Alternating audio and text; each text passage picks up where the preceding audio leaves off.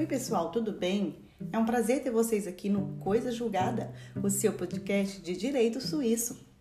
Meu nome é Daniele Oliveira e eu sou advogada lá no Brasil, mas eu amo direito de qualquer país. Nesse podcast, nós vamos analisar as decisões mais recentes do Tribunal Federal Suíço, abordando os aspectos socioculturais da Suíça, os textos de lei e os institutos jurídicos importantes para a decisão estudada. E como eu moro aqui na Suíça, resolvi estudar por conta própria o direito helvético. A ideia desse podcast, na verdade, veio após eu descobrir o maravilhoso podcast da doutora Débora Salomão, O Última Instância. Nesse podcast, a doutora Salomão faz a análise dos julgados mais recentes do Tribunal Federal Alemão, abordando, portanto, os contextos socioculturais envolvidos nas decisões de lá. Então, eu achei uma boa ideia fazer algo semelhante com relação ao Tribunal Federal Suíço, pois seria uma ótima forma de estudo e eu poderia contar para vocês como andam as decisões por aqui dos tribunais das terras helvéticas. Mas antes, eu vou dar uma breve explicação sobre a Suíça, seus cantões e seu sistema político, até a gente poder chegar nos tribunais e na sua estrutura. Assim vocês vão compreender melhor o seu funcionamento. Eu espero sinceramente que vocês gostem. Bora lá? Episódio 0 Noções gerais sobre a Suíça. Aqui vão alguns dados um pouco mais técnicos. É, a Suíça é um país da Europa, mas que não faz parte da União Europeia. Ele é mais ou menos do tamanho do estado do Rio de Janeiro e tem cerca de 8,5 milhões de habitantes. É, a Suíça faz fronteiras com a França, com a Itália, a Alemanha, a Áustria e Liechtenstein. E na Suíça nós temos quatro idiomas oficiais: o alemão, que é falado por 63% da população, o francês, mais ou menos 23%, o italiano, a 8%, e o romanche, que é falado por menos de 1% da população. Cerca de 25% dos habitantes da Suíça são estrangeiros, e apesar de ela não fazer parte da União Europeia, ela se beneficia muito das relações de comércio com a Europa em razão do Acordo de Schengen, aderido em 2008. O federalismo suíço. O sistema político suíço é o federalismo. O poder é dividido entre a confederação, os cantões e as comunas. No entanto, os cantões e as comunas têm amplos poderes e para a confederação sobram as tarefas e os poderes remanescentes. Das competências da confederação, que constam na Constituição Helvética, entre outras, ela é responsável pelas relações com estrangeiros, as questões de defesa nacional, as vias nacionais e energia nuclear. Os órgãos do governo federal são o Poder Legislativo, o Poder Executivo e o Poder Judiciário. Como em todo lugar, o Poder Legislativo é quem legisla e, no caso, é representado pelo Parlamento, que é formado pelo Conselho Nacional e pelo Conselho dos Estados. O Conselho Nacional tem 200 membros e o Conselho dos Estados 46. Todos os conselheiros são eleitos por quatro anos. O Poder Executivo, no caso, o Conselho Federal, é composto por sete conselheiros eleitos por quatro anos pelo parlamento. Inclusive, é, agora, em 9 de dezembro de 2020, nós tivemos a eleição do presidente do próximo exercício, 2021, o senhor Guy Parmelin. Ele é o atual ministro da Economia. A presidente do ano corrente, 2020, foi a senhora Simoneta Sumaruga. É a ministra do Meio Ambiente, Transporte e Energia. E o Tribunal Federal também, um dos poderes, né, dos três poderes, que é composto por 38 juízes e que são eleitos por seis anos. Os cantões. A confederação é composta por 26 cantões chamados estados, e cada cantão tem seu próprio parlamento, o seu próprio governo, seus próprios tribunais e sua própria Constituição. E essa Constituição, claro, não pode contradizer a Constituição Federal. Os cantões são autônomos e têm grande liberdade para tratar sobre as escolas, hospitais, culturas e polícia. Só uma curiosidade: ainda existe um cantão, Appenzell Rode Antérieur, em que o voto ainda é pelo levantar de mãos. Os cantões, por sua vez, são divididos em comunas e determinam suas atribuições. Dentre as atribuições comunais estão a organização local, a regulamentação das escolas, a ajuda social e os bombeiros. A democracia suíça. Nós já estamos bem familiarizados com o conceito de democracia e divisão de poderes, e não é muito diferente aqui. Que, como no Brasil também, na Suíça há divisão entre os poderes legislativo, executivo e judiciário. Ocorre que o exercício dessa democracia, no caso os votos, divisão de tarefas, exercício do governo federal, etc., são bem característicos daqui e fazem com que a Suíça seja uma democracia sólida, uma das mais sólidas conhecidas, apesar das grandes diferenças culturais e apesar também de contar com quatro línguas oficiais. Imagina um estado do Rio de Janeiro com quatro idiomas. É de se pensar que seria um país fraco, né? um governo fraco, uma cultura e um povo fraco. No entanto, ela, ela, ela é bem forte, bem centrada. O povo é quem elege o parlamento e é por isso mesmo o povo é considerado a autoridade suprema. E essa ideia é muito levada a sério aqui. Tanto que as leis mais importantes, que equivalem, por exemplo, às leis complementares brasileiras, devem ser aprovadas por referendo. E uma lei aprovada pela Assembleia Federal e colocada em prática em caráter de urgência deve ser aprovada em referendo dentro de um ano, senão ela perde a sua validade.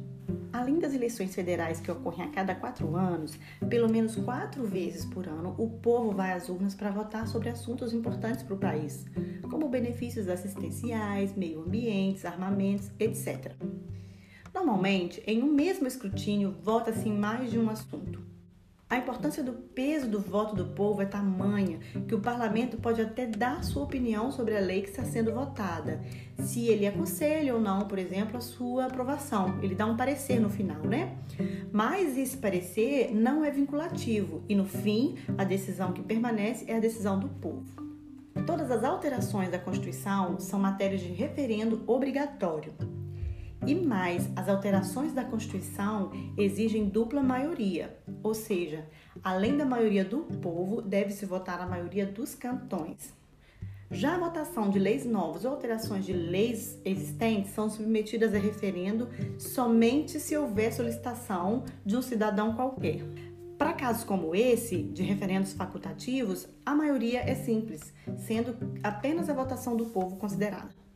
Uma questão interessante sobre a dupla maioria é que quando ocorre de uma lei ser aprovada pelo povo, mas não passar na maioria dos cantões, essa lei não é aprovada.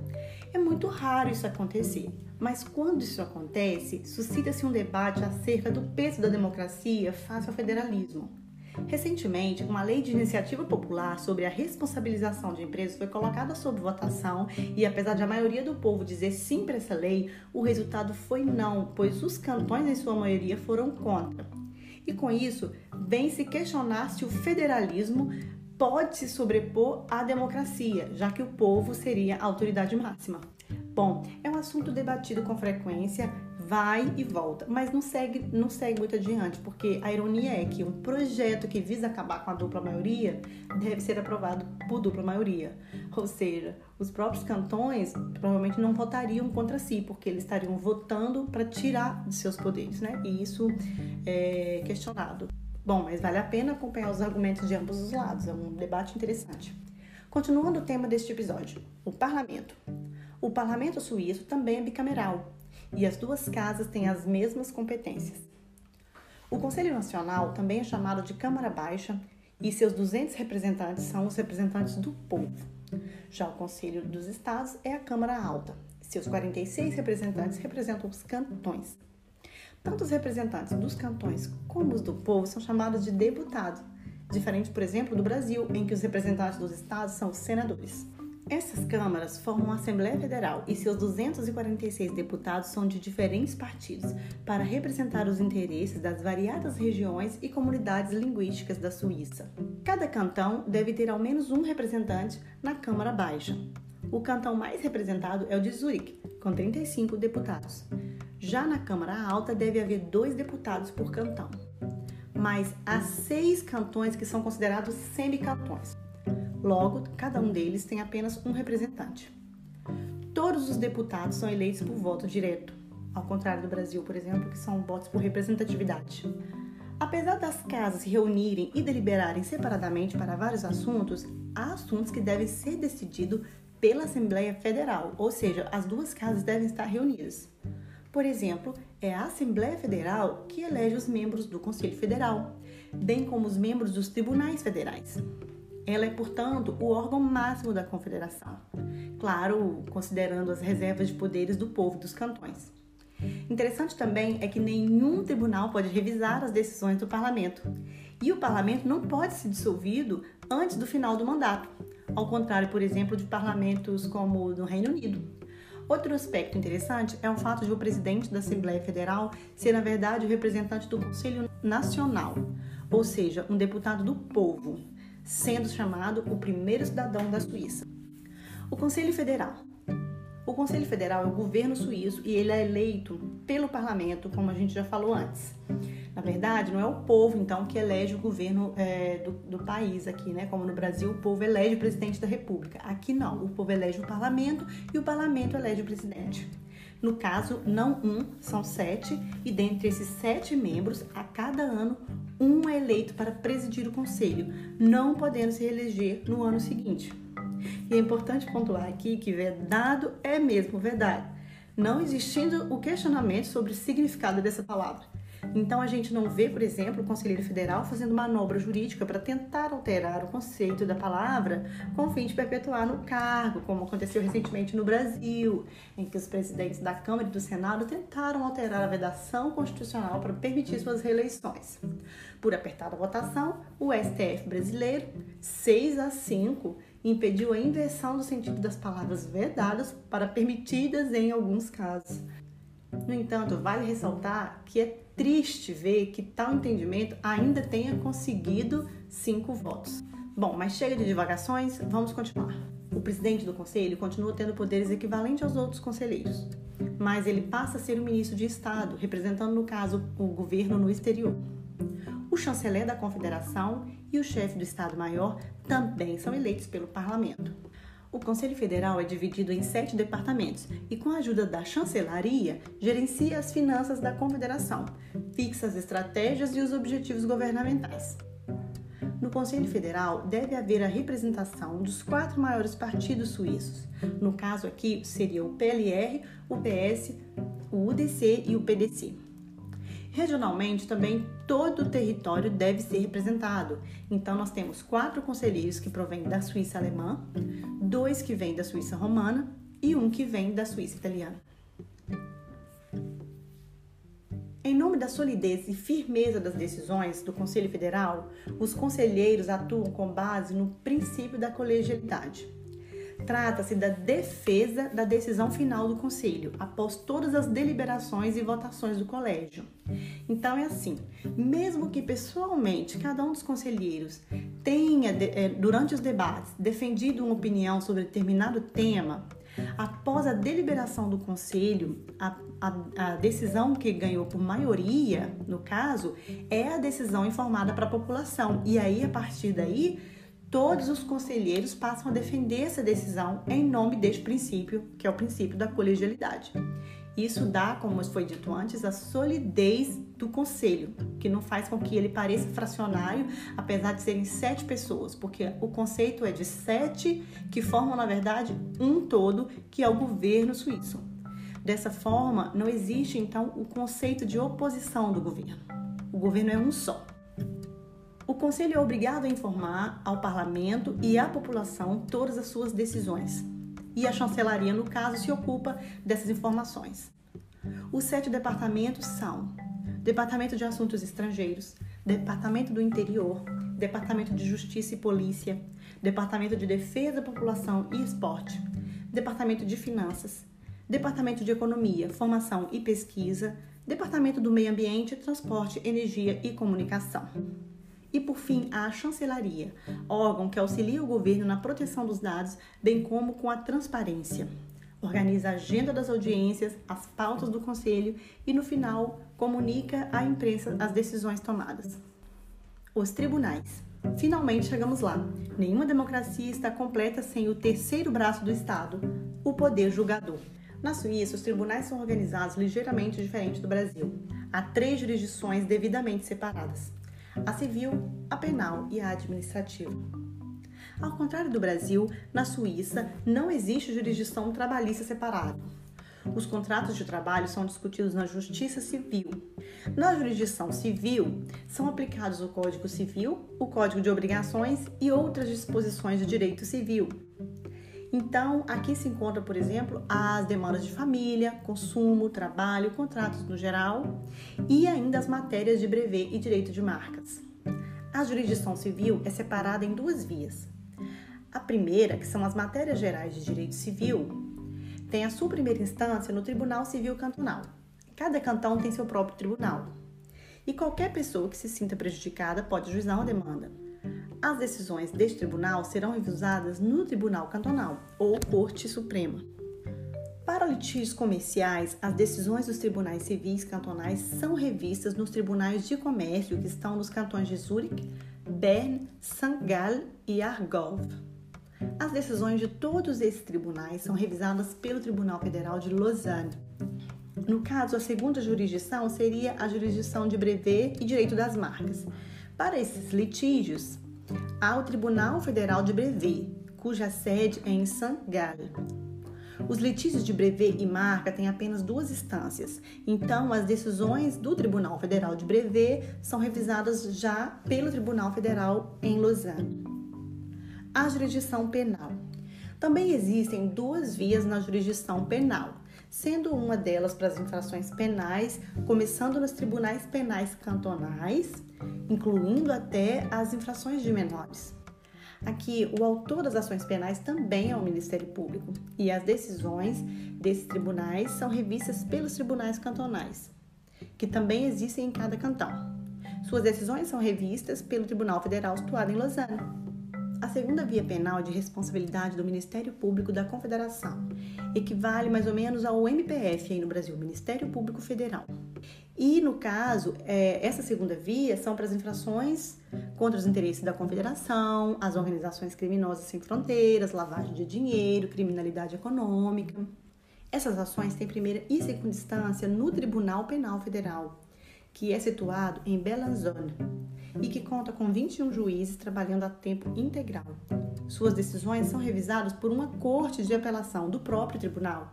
E aí sim, em terceira instância, essas decisões da corte de apelação, no caso, podem ser revistas pelo Tribunal Federal Suíço, em Lausanne.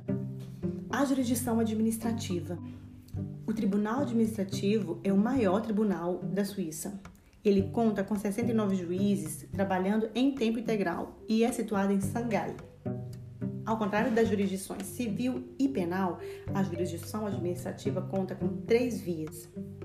Uma diferença no caso é a existência de uma autoridade extrajudiciária que obriga o interessado a contestar extrajudicialmente a decisão de uma autoridade administrativa, para só então ele poder questionar tal decisão pela via judicial.